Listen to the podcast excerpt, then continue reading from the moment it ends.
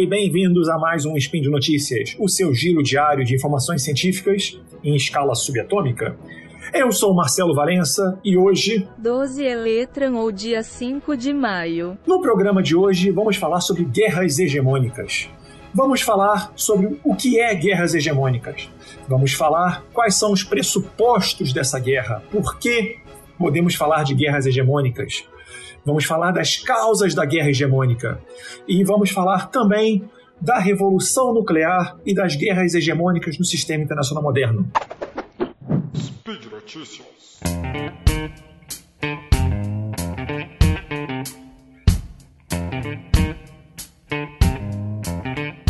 Gente, por que é importante falar sobre guerras hegemônicas?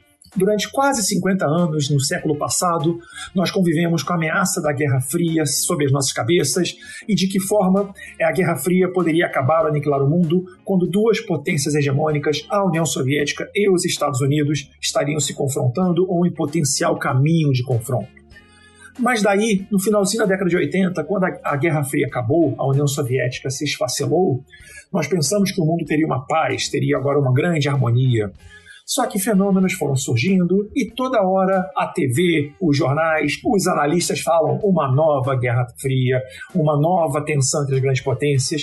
E hoje, com a invasão, com a guerra entre a Rússia e a Ucrânia, novamente a tensão toma conta do mundo num potencial conflito entre os Estados Unidos e a Rússia. Dessa forma, olhar para pensar o que são guerras hegemônicas ajuda um pouquinho a entender como essas mudanças vão acontecendo. E, de certa maneira, também ajuda a pensar a política e a história como entrelaçadas e olhar o mundo como ele se constituiu e como ele vem se constituindo. Se nós partirmos do pressuposto de que a natureza humana do homem é imutável, como querem os realistas, vejam lá nosso programa de, sobre realismo na política internacional, os realistas acharam na obra de Tucídides, que vai ser A Guerra do Peloponeso, uma justificativa para explorar os interesses do Estado e a racionalidade nas suas decisões.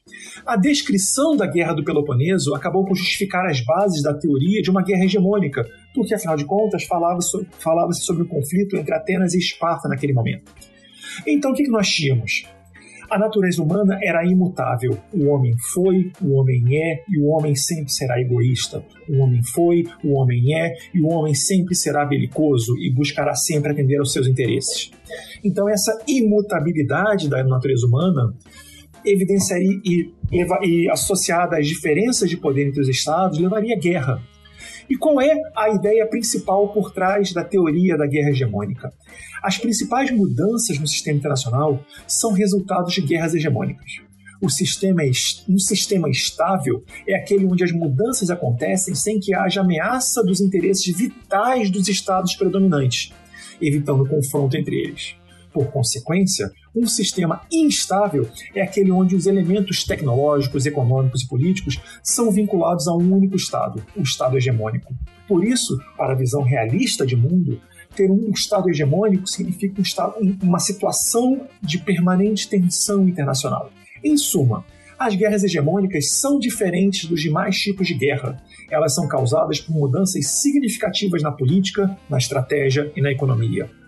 A relação entre os estados, entre os países, podem ser vistas como parte de um sistema, o comportamento é moldado a partir das interações entre as unidades. E a história é cíclica. Lembrem que a, a natureza humana é imutável, portanto, ela vai se repetindo ao longo do tempo. E as guerras hegemônicas ameaçam e transformam a estrutura do sistema internacional, mesmo se os participantes dessa guerra hegemônica não estiverem cientes disso. Assim, os elementos envoltos por essa teoria se mostram interligados, em consequência das relações entre as unidades do sistema e de suas políticas externas. Um sistema internacional estruturado em torno de um poder hegemônico é causa necessária, mas não suficiente para que a guerra aconteça. E por que, a história é cíclica e por que, a natureza humana é imutável? Porque o homem é movido por três paixões: o interesse, o orgulho e o medo. E a razão tornaria o homem refém de suas paixões. A ideia que está por trás, ou o método que está por trás para explicarmos a, a, metodologia das guerras hegemônicas, ela envolve uma tese, uma antítese e uma síntese. Seria o método do Hipócrates. Ela explica a evolução dos sintomas a partir das manifestações da doença. Qual seria a tese? O Estado hegemônico teria grande influência sobre o sistema internacional. Qual seria a antítese? O Estado desafiante, o Estado contra-hegemônico, cresce em importância, pondo-se em conflito com o Estado hegemônico. A síntese seria o conflito entre o hegemônico e entre o desafiante. E esse conflito acabaria por afetar o sistema, podendo ou não alterar a sua composição. Ou seja, gente, a guerra hegemônica ela poderia criar um novo poder hegemônico ou poderia manter o, novo o, o antigo poder hegemônico na liderança. Mas a lógica é essa: um poder hegemônico, com grande influência, uma força contra-hegemônica e a síntese e o conflito entre esses dois lados. Quais seriam as causas da guerra hegemônica? Quando nós olhamos lá para trás, guerras, ah, vamos pensar que o, o mundo, ah, o mundo é cíclico, a história é cíclica, e o Tucídides seria a base desse pensamento, o Tucídides não pensa em causas da guerra como os pensadores modernos o fazem, mas pensa a partir de elementos empíricos. O Tucídides vai olhar o crescimento e a expansão do Império Ateniense. Assim como nós podemos ver também o crescimento e expansão de outros países, outros estados no mundo mais contemporâneo. A expansão, por exemplo, da OTAN para o, o o, o, Oriente para a direção da Rússia e a Rússia sendo ameaçada, e a OTAN sendo identificada com os Estados Unidos, o poder hegemônico, a Rússia sendo força contra-hegemônica. Nós poderíamos pensar também, como causa da guerra hegemônica, a economia e tecnologia, fatores que podem levar a, a, a, a tensão entre os dois lados. Nós podemos pensar também questões políticas.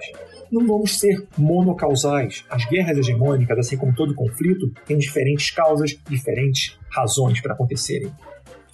E nesse ponto, como nós poderíamos olhar as guerras hegemônicas no sistema internacional moderno, ou sei lá, nos últimos 300, 400 anos? A Guerra dos 30 Anos, entre 1619 e 1648, entre as principais potências europeias. Era uma guerra religiosa com cunho político, o que levou à mudança na natureza do poder e na reorganização do sistema europeu. Levou também a mudanças profundas na economia, o capitalismo ou o feudalismo, a religião, católico ou protestantismo, e novos conceitos como soberania, balanço de poder e limitação da guerra a partir da formação de novos estados.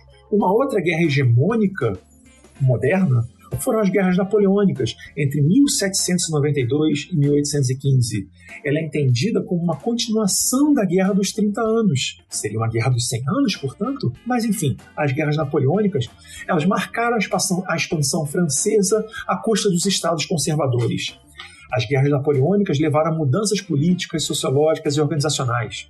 Com o Tratado de Viena em 1815 e o Concerto Europeu, houve um reequilíbrio no continente, levando à Pax Britânica. E podemos pensar também nas duas grandes guerras mundiais, quando houve o questionamento da ordem vigente, as colônias, a economia, as fronteiras, impulsionadas pela revolução tecnológica e estratégicas como nunca antes vistas. A guerra se tornou algo industrializado e houve um aumento do fenômeno do nacionalismo. O horror da guerra levou sua proibição e originou diversos tratados e mecanismos de controle da violência. Essas mudanças levaram à Guerra Fria, que já falamos antes, e à bipolaridade sistêmica entre Estados Unidos e União Soviética. Para vocês verem, esses três exemplos mostram que existia um poder hegemônico e uma força contra-hegemônica vem questionando os valores, os ideais, as premissas políticas, sociais, econômicas, tecnológicas que sustentavam aquele valor hegemônico ou aquela potência hegemônica. Então temos um grande conflito que pode ou não ter uma troca de quem vai ser o hegemônico. E dessa forma, é, muito se pensa ou muito se discute de que maneira a revolução nuclear ou uma potencial uso de forma, forças nucleares poderia afetar ou ocasionar uma guerra hegemônica. É uma discussão relevante para a política contemporânea? Ora, bolas, nenhuma nação que entra numa guerra nuclear pode evitar a sua própria destruição. Logo, faz sentido falar de uma guerra hegemônica nuclear? Como faria sentido de termos um, um, um, uma lógica racional por trás do uso maciço de, força, de armas nucleares pela Rússia contra o, o, os seus adversários? Que houve uma revolução na forma de fazer guerra, isso não se discute. Mas dizer que as guerras nucleares alterariam a forma de pensar a guerra hegemônica é algo perigoso, pois a guerra hegemônica não aponta que os estadistas querem uma guerra, mas sim que estas simplesmente acontecem. Um fator que deve ser atribuído às armas nucleares é que a sua existência implica no aumento da conscientização dos estadistas em relação aos perigos e aos custos de uma guerra, implicando nas mudanças na esfera da política externa. Historicamente, as nações decidem ir para a guerra, mas raramente as começam, se é que se pode pensar dessa maneira uma guerra hegemônica. A ordem nuclear é formada a partir da contenção mútua. Logo, Estado iniciaria uma guerra se houvesse o interesse e a capacidade para tal, mas ele estaria ciente dos custos destrutivos que uma guerra nuclear poderia assumir. Dessa forma, apenas o tempo poderia dizer se a teoria da guerra hegemônica se encaixa na era nuclear. Enquanto isso, evitar a guerra nuclear é algo imperativo. E, portanto, caímos nesse cenário da Rússia contra a Ucrânia e a ameaça do uso de armas nucleares, ainda que estratégicas, ainda que pontuais. Porque a escalada disso, com a entrada de outras potências nucleares ou o uso de mecanismos nucleares ainda mais poderosos ou mais destrutivos, poderia gerar destruição mútua de todos os envolvidos, Logo, a tensão que está por trás da guerra entre a Rússia e a Ucrânia, a invasão da Rússia e as ameaças que o Ocidente, por meio da OTAN, tem feito, elas devem ser pensadas como vai afetar a nossa própria ordem, ou como nós vimos ainda o equilíbrio político no sistema internacional. Mas não deve-se pensar, ou não deve-se excluir nenhuma possibilidade nesse momento. Mas, de todo modo, vocês agora, queridos ouvintes, sabendo um pouquinho sobre a guerra hegemônica, podem perceber como as nossas mudanças ou como as tensões internacionais levaram a alterações da ordem ao longo do tempo. E por hoje é só. Aproveita que você está ouvindo aqui, dá o cliquezinho, passa lá no post do episódio para dizer o que você achou. Deixe seu comentário, seu elogio, sua crítica ou o que mais você quiser dizer para gente. Você pode me seguir lá no Twitter, a melhor rede social. Eu sou o Marcelo Valenca, tudo junto, e acompanhar minhas análises políticas, meus desabafos indignados e meus comentários de graça duvidosa. Lembro ainda que esse podcast só é possível acontecer por conta de seu apoio, é o seu apoio no patronato do SciCast, seja pelo Patreon, pelo Padrim, pelo PicPay. Um grande abraço e até amanhã com um novo episódio de Spin de Notícias.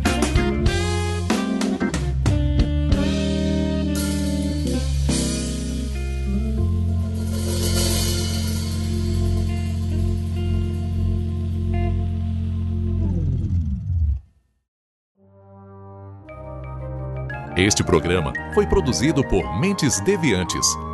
deviante.com.br.